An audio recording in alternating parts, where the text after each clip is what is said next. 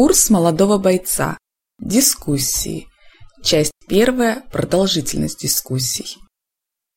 Если с библиотекой линка, процессом линкования, повторением слов и слушанием новички худо-бедно разбираются самостоятельно, то по поводу скайп-дискуссий заблуждаются порой даже опытные линкопользователи.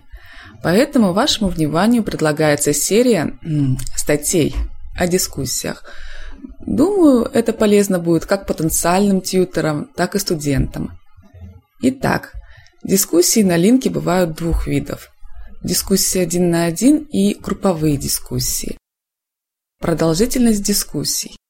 Минимальная продолжительность дискуссии для одного человека 15 минут. Стоимость 500 очков.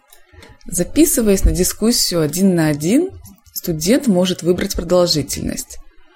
15 минут 500 очков, дважды по 15 минут 1000 очков, трижды по 15 минут 1500 очков и так далее.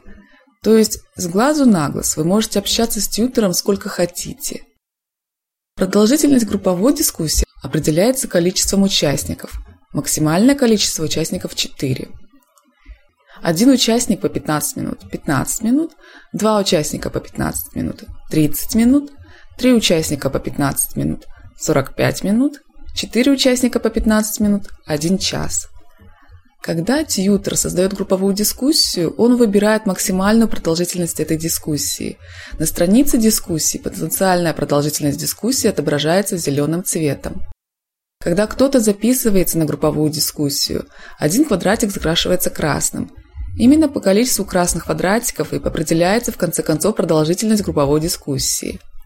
Например, если вы видите дискуссию, у которой две секции закрашены красным, и осталась только одна секция, закрашенная зеленым, это значит, на данный момент сюда уже записалось два человека, а одно место еще свободно. Если вы запишетесь на эту дискуссию, то вас, участников, будет трое, а продолжительность дискуссии будет 45 минут.